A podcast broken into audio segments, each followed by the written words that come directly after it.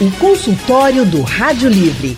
Faça a sua consulta pelo telefone 3421 3148. Na internet www.radiojornal.com.br. Consultório do Rádio Livre hoje trata sobre as consequências do calor para a nossa saúde. Nós estamos recebendo hoje o médico clínico geral, Dr. Giliate Coelho Neto, Dr. Giliati é médico da família, mestre em saúde coletiva pela Universidade Federal de São Paulo e professor de medicina da Faculdade Tiradentes. Doutor Giliati, muito boa tarde, seja bem-vindo ao consultório do Rádio Livre. Boa tarde, boa tarde a todos os ouvintes. Quem também está com a gente hoje é o médico urologista Dr. Dimas Antunes. Dr. Dimas é membro da Associação Americana de Urologia e do Departamento de Andrologia da Sociedade Brasileira de Urologia. Dr. Dimas trabalha em clínica particular e também no Hospital dos Servidores do Estado aqui de Pernambuco. Boa tarde, doutor Dimas. Seja muito bem-vindo também ao consultório do Rádio Livre. Boa tarde, Anne. Boa tarde, Eliato, todos os, os ouvintes. vamos em frente. Vamos em frente. A nossa outra convidada é a médica dermatologista doutora Ana Cristina França. Doutora Ana é membro efetivo da Sociedade Brasileira de Dermatologia, especialista também em clínica médica, preceptora do Serviço de Residência em Dermatologia do Hospital Otávio de Freitas e está com a gente hoje no consultório. Boa tarde, doutora Ana Cristina. Seja muito bem-vinda também ao nosso consultório. Boa tarde, Anne. Boa tarde a todos os ouvintes. Né? Espero que a gente consiga falar bem desse período tão quente que a gente está passando agora. Muito Obrigada quente pelo mesmo. convite. Estou aqui à disposição de vocês. Obrigada também por estar aqui com a gente para trazer essas orientações aos nossos ouvintes. Está muito quente, basta sair na rua que a gente já sente. Em setembro, a temperatura ficou acima da média aqui no nosso estado, segundo a agência pernambucana de Águas e Clima, APAC, e uma das reclamações mais frequentes que a gente ouve é sobre dor de cabeça em dias mais quentes. Doutor Giliati, tem relação mesmo o calor em excesso e a dor de cabeça? Olha, tem, né? O, o, o que é o calor? O que, que o, o, o calor em excesso, né? O calor ambiental, no caso, ele, ele vai causar no corpo, né? É, qual é o impacto imediato? Ele, primeiramente, ele vai criar uma vasodilatação, né, ou seja, é, periférica, né, ou seja, os vasos da pele do corpo, eles vão aumentar de tamanho, de calibre, para circular mais sangue. E aí, justamente com o objetivo de o corpo ele tentar baixar essa temperatura, ele trocar uma é, ele trocar uma, uma é, com o meio ambiente para ele tentar baixar essa temperatura. A temperatura está muito alta né, do corpo. É, e ele também vai aumentar a astorese, né, que, é o, que é o suor. A pessoa, quando ela tem, é, pode fazer isso né, durante uma atividade física, né, ou quando a temperatura ela está muito, é, muito alta.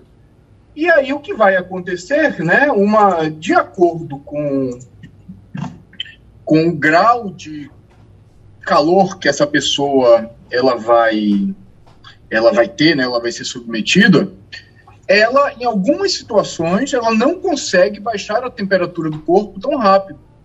E aí é justamente que surgem é, os sintomas, né, que podem ser sintomas é, leves, né, uma como uma dor de cabeça, uma pressão baixa, é, uma sensação de mal-estar, às vezes até um desfalecimento momentâneo, né? É o que a gente vai chamar de exaustão por calor, é, como também pode ter um quadro mais grave, que é as pessoas dizem, ah, não, eu tive uma insolação. Mas a insolação, ela geralmente é um caso mais grave, é um caso mais raro de acontecer. Porque a insolação é a incapacidade do corpo de ajustar essa temperatura. Ou seja, o corpo ele vai tentar é, é, diminuir, mas ele não consegue. E aí a pessoa ela pode ter é, uma realmente aí evoluir para um caso mais grave, né? Que às vezes, às vezes até precisa ser é, hospitalizada, enfim.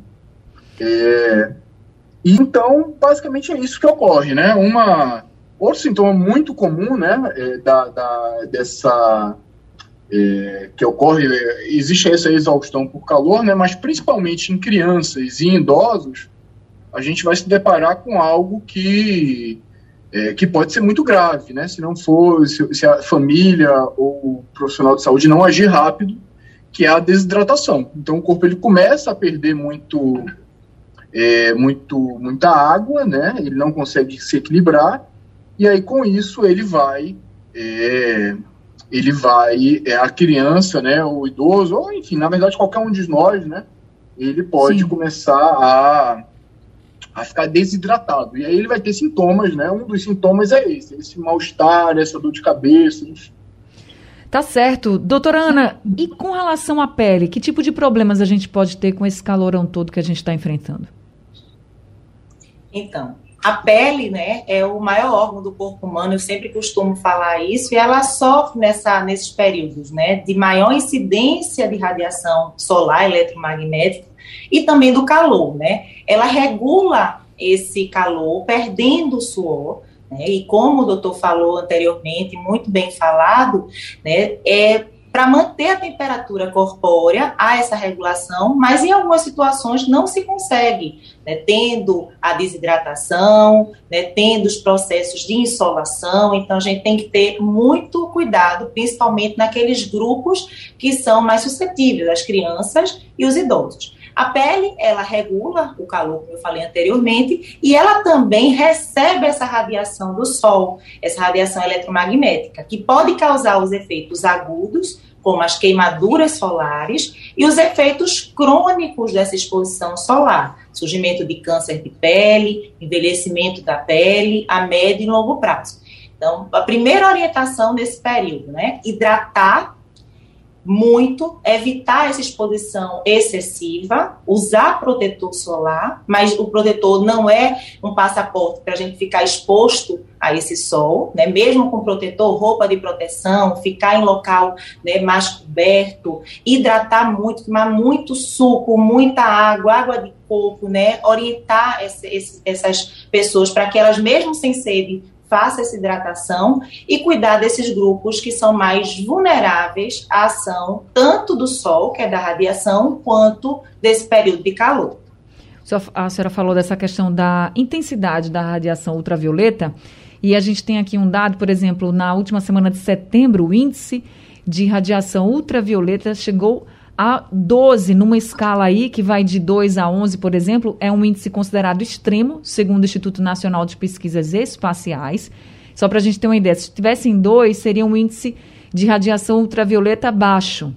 Maior do que 11 é extremo, a gente chegou aí a 12. Então, para a gente ter uma noção de como a gente nem está no verão ainda, a gente ainda está na primavera, mas a gente está sofrendo muito com esse calorão, com sol quente, com índice de radiação ultravioleta muito alto. A gente já falou aqui da pele, a gente falou de desidratação, a gente precisa também falar com o doutor Dimas, porque, doutor Dimas, quando a gente fala de calor, a gente também precisa se preocupar com a saúde dos rins, né? Inclusive, calor extremo aumenta risco de pedras nos rins? Excelente pergunta. Né? Então, é, como o pessoal já tem colocado aí, que me antecedeu na, na conversa, é, a gente sabe que a pele, aí, como, como a Turana falou, como o doutor Giliato já colocou também, em relação ao que a gente chama de homeostase, né?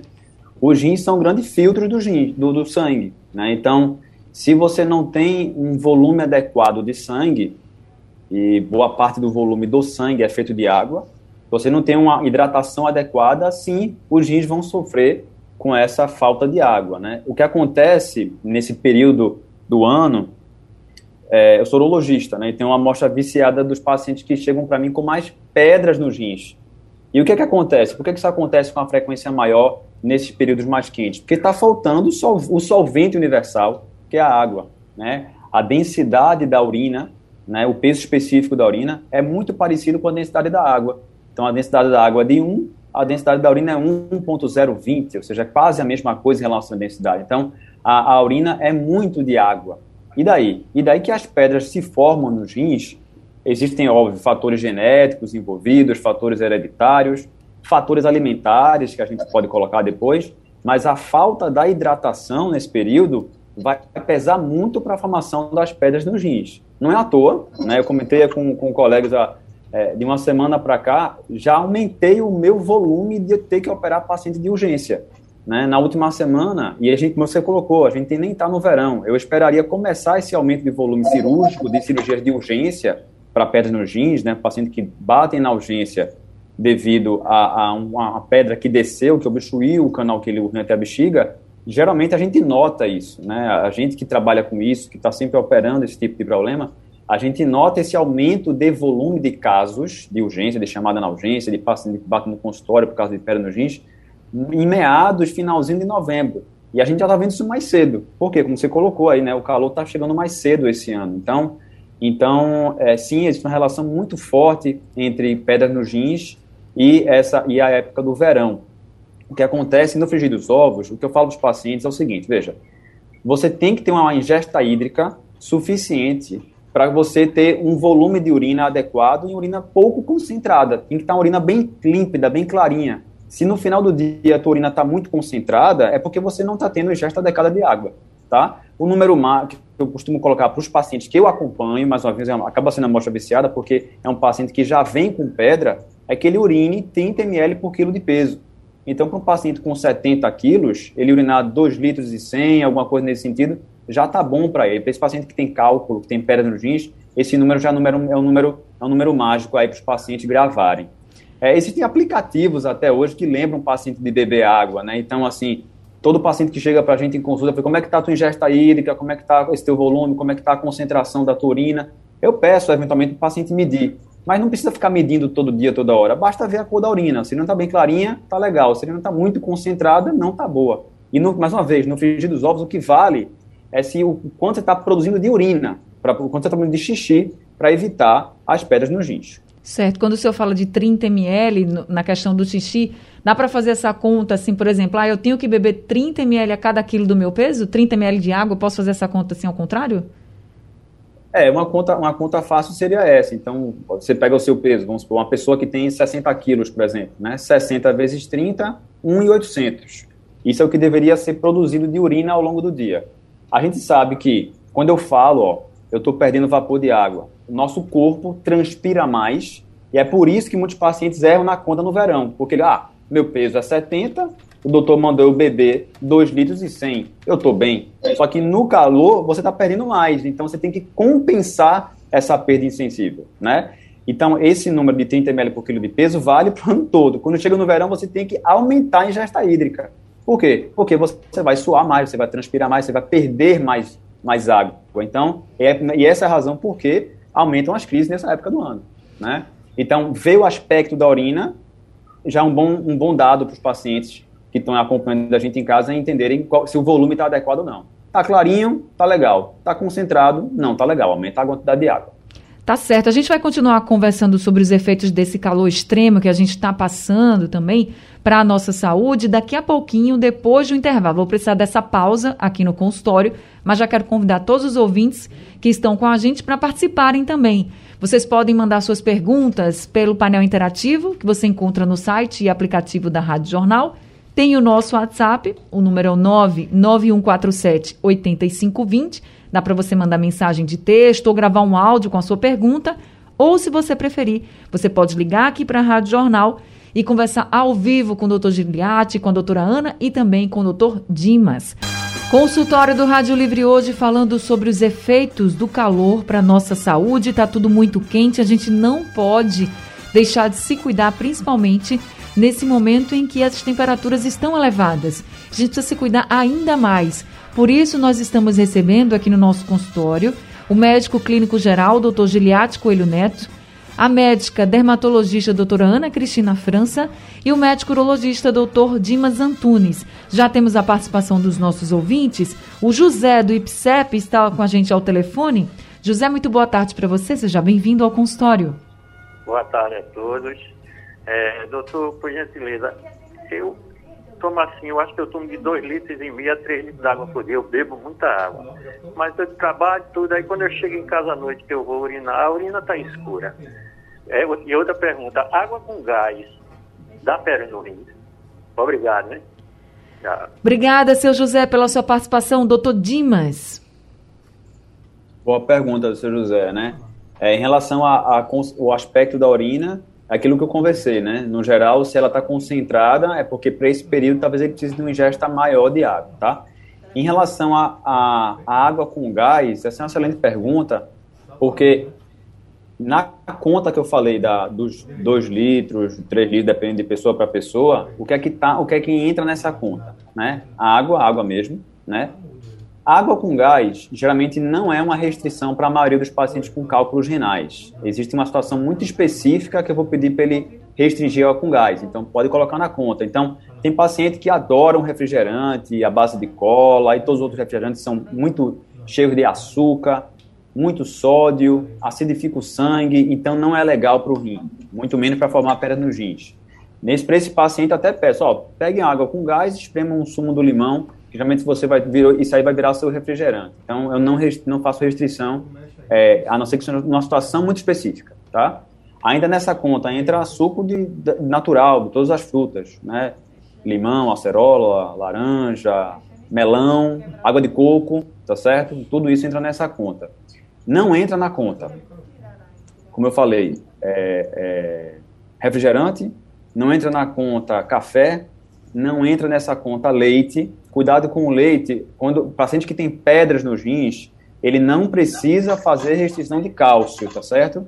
A, a, o número aí é em torno de 300 ml de leite ou derivados por dia.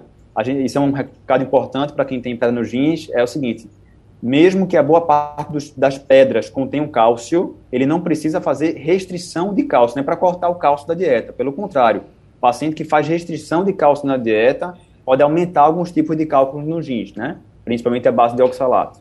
Então, não, não precisa fazer, fazer restrição, mas também não vai exagerar, tá certo? Então, na conta entra água, suco, alguns tipos de chá podem entrar na conta também, e água com gás, se quiser, pode entrar nessa conta também, não tem problema não. Tá certo. O José Carlos de Abreu Lima é quem está com a gente agora ao telefone. Seu José, muito boa tarde para o senhor. Seja bem-vindo ao consultório. É um prazer imenso falar com você, minha querida. Prazer todo Cada meu. Cada vez mais você mais jovem que fica.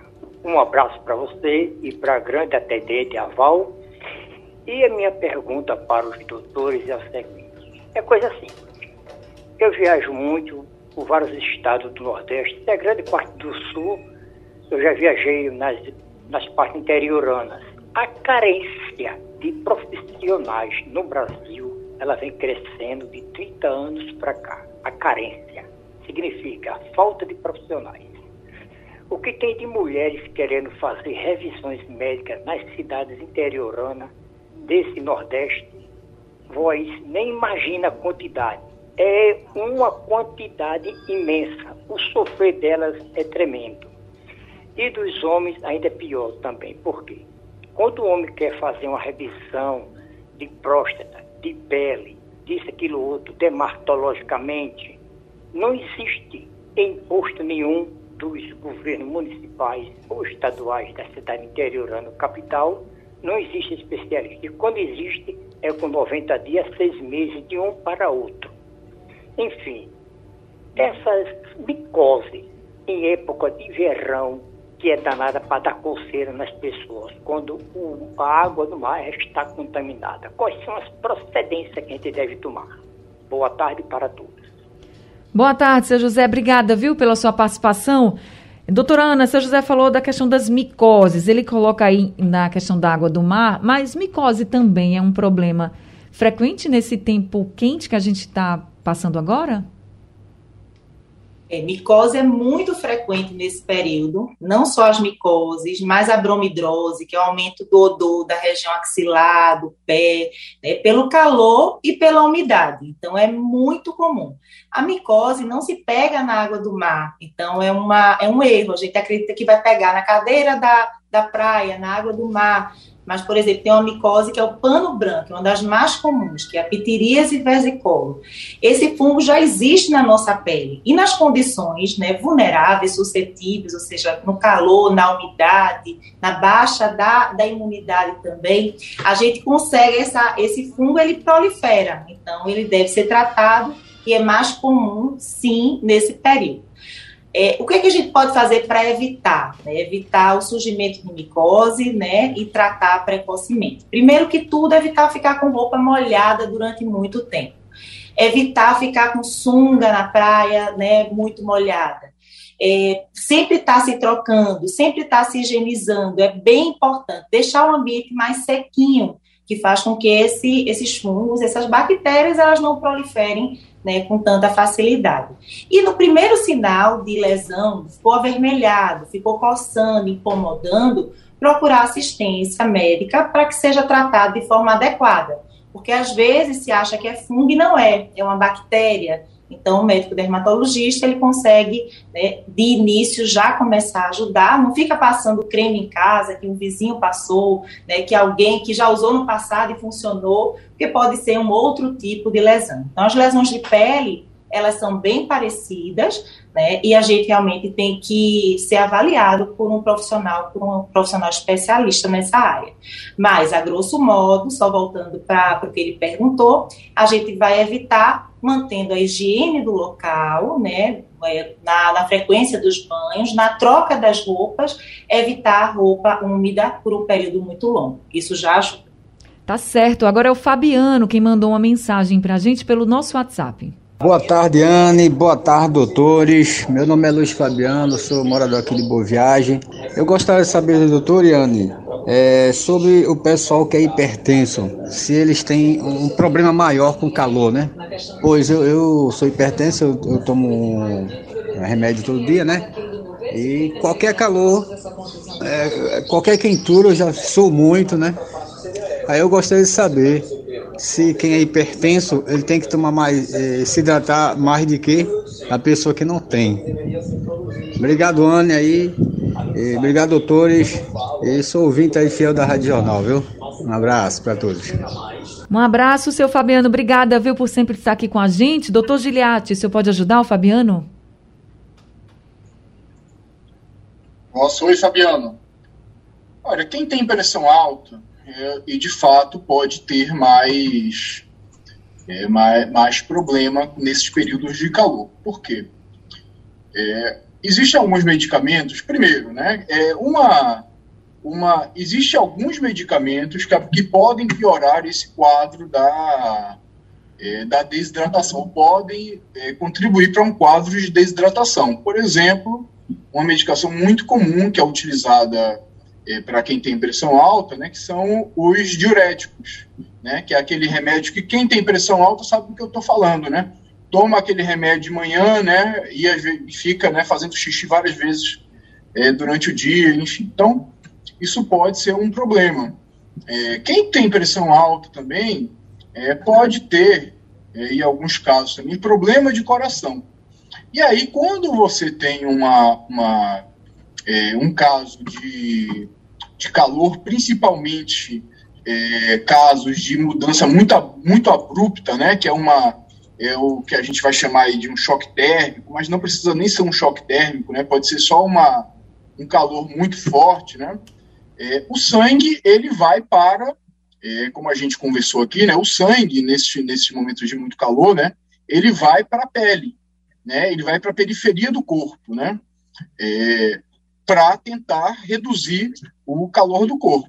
E aí, às vezes, uma, uma, em algumas situações, né, pacientes hipertensos, pacientes cardiopatas, né, que têm problema de coração, você pode ter uma dificuldade é, de é, uma dificuldade de do, do, do, coração bombear esse sangue de volta para o para o resto do corpo. E aí, de fato, você pode ter é, uma é um problema né, de coração. Sério, um, né? problema, na verdade, o, o, problema de pressão, o problema de coração pode agravar, é, pode se agravar durante o, esses períodos de calor.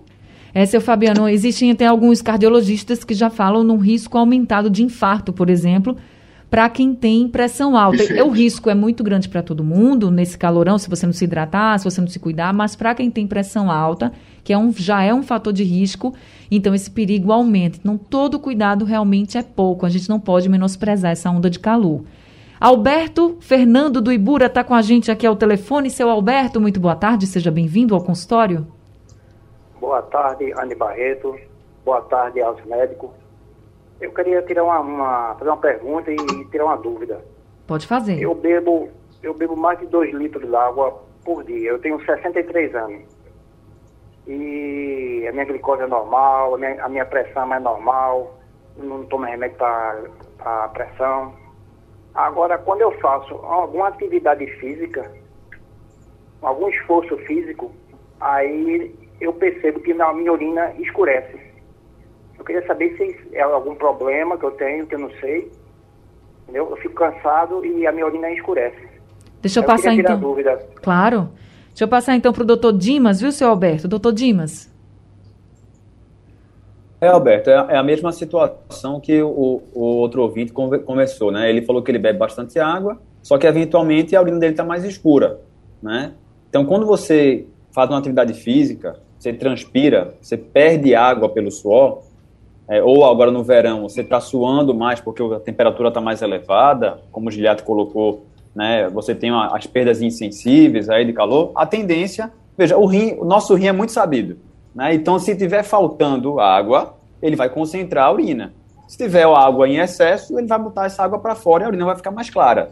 Né? Então, é, mais uma vez, é, é, é, esse mecanismo de homeostase, né, de equilíbrio hidroeletrolítico também, né, é, e o rim é um órgão vital, né, fundamental nesse aspecto, é, ele vai ser baseado na ingesta do paciente e no que o paciente, nas demandas do paciente. Se você tem um paciente, por exemplo, um outro cenário, você tem uma atividade física, você está precisando de mais, de mais água, né? Mas vamos pensar num cenário um pouco mais sério.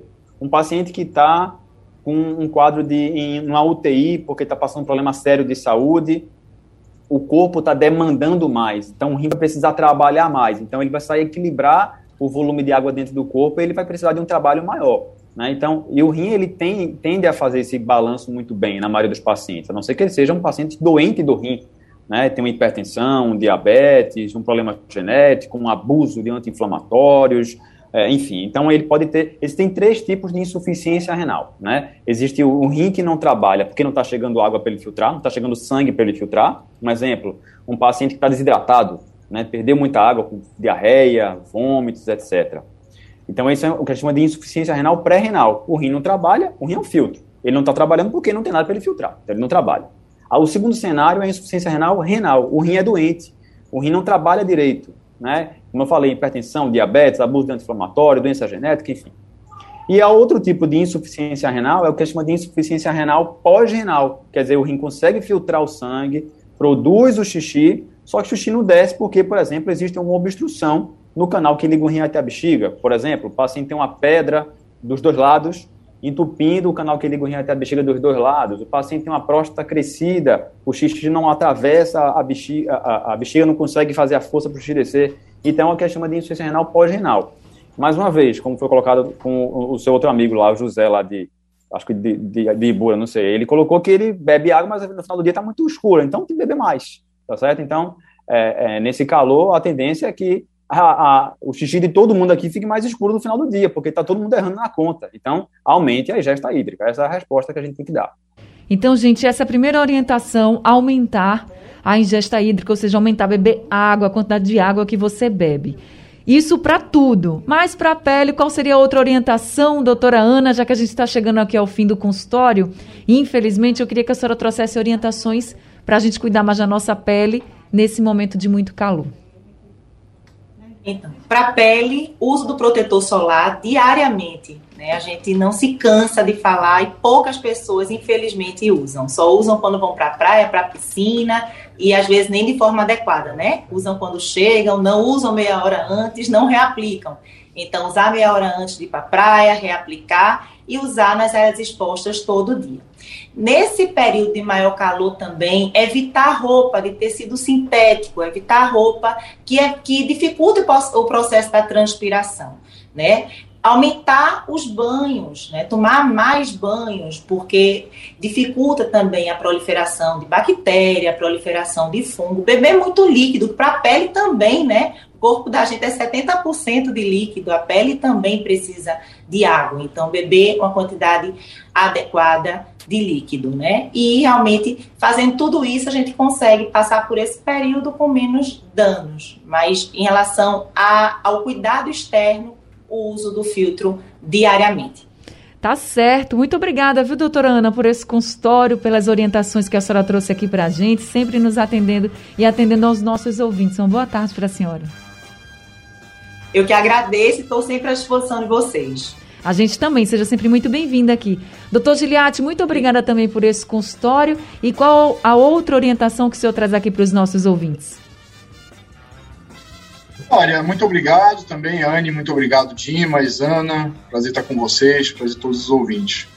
Olha, tem algumas dicas básicas da Organização Mundial de Saúde, né, é, que eu vou trazer aqui, né. Primeiro, é o que Dr. Dimas e Ana já colocou, né, é você beber água a cada duas horas, né. Num dia normal, a gente tem que beber dois litros e meio de água. Né, a gente, desculpa, a gente perde dois litros e meio de água por dia num dia normal né? Essa urina que é, essa água que é perdida na, na, urina, nas fezes, na pele, na respiração. E num dia é, de muito calor, a gente pode perder até 3,5 litros de água sem fazer atividade física. Porque se você faz atividade, você pode perder até 6 litros de água por dia. Então a gente orienta a beber pelo menos 3 litros de água por dia, né? E beber a cada, né? Você fracionar isso a cada é, duas horas. E além daqueles cuidados né, básicos, né, de você olhar sempre a meteorologia antes de sair de casa, né, para você evitar uma, é, o calor em excesso, né, evitar sair de casa, ter muita exposição naqueles dias mais quentes, ter muita atenção com crianças e com idosos, é, principalmente em veículos, né, que a gente sabe que casos trágicos né, de crianças esquecidas em carros, mas também Sim. de idosos, que também pode é, que a gente pode ter problemas. É, e evitar também a atividade física intensa ao ar livre nesse dia também. Você, uma dias muito quentes, você evitar é, essas atividades. Então, basicamente, Isso, é, né? essas são as dicas aí para tentar evitar. E lembrando que o, o, o, o, problema de calor hoje é um problema mundial. Claro. É, a gente saiu um, um estudo recente, é, morreram ano passado, desculpa, em 2019, morreram 350 mil pessoas é, por problemas relacionados ao calor, né, que são problemas né, desde desidratação até problemas cardiovasculares aí, né, como, como foi colocado. Por isso a gente não pode descuidar, é isso. Doutor Dimas, muito obrigada também por esse consultório, você seja sempre muito bem-vindo aqui com a gente. Eu que agradeço, agradeço a parceria de Giliate, Ana, todos os ouvintes que participaram. E mais uma vez, quero congratular aí a Rádio Jornal por esse espaço para a gente poder compartilhar um pouquinho da informação com todos os ouvintes e, e tirar as dúvidas de todo mundo que está nossos ouvintes. Muito obrigada a todos, obrigada aos ouvintes também que participaram com a gente. Rádio Livre de hoje fica por aqui, a gente volta amanhã às duas horas da tarde. A produção de Gabriela Bento, trabalhos técnicos de Edilson Lima, Big Alves e Sandro Garrido. No apoio Valmelo, no site da Rádio Jornal Isis Lima e a direção de jornalismo de Mônica Carvalho. Sugestão ou comentário sobre o programa que você acaba de ouvir, envie para o nosso WhatsApp 99147 8520.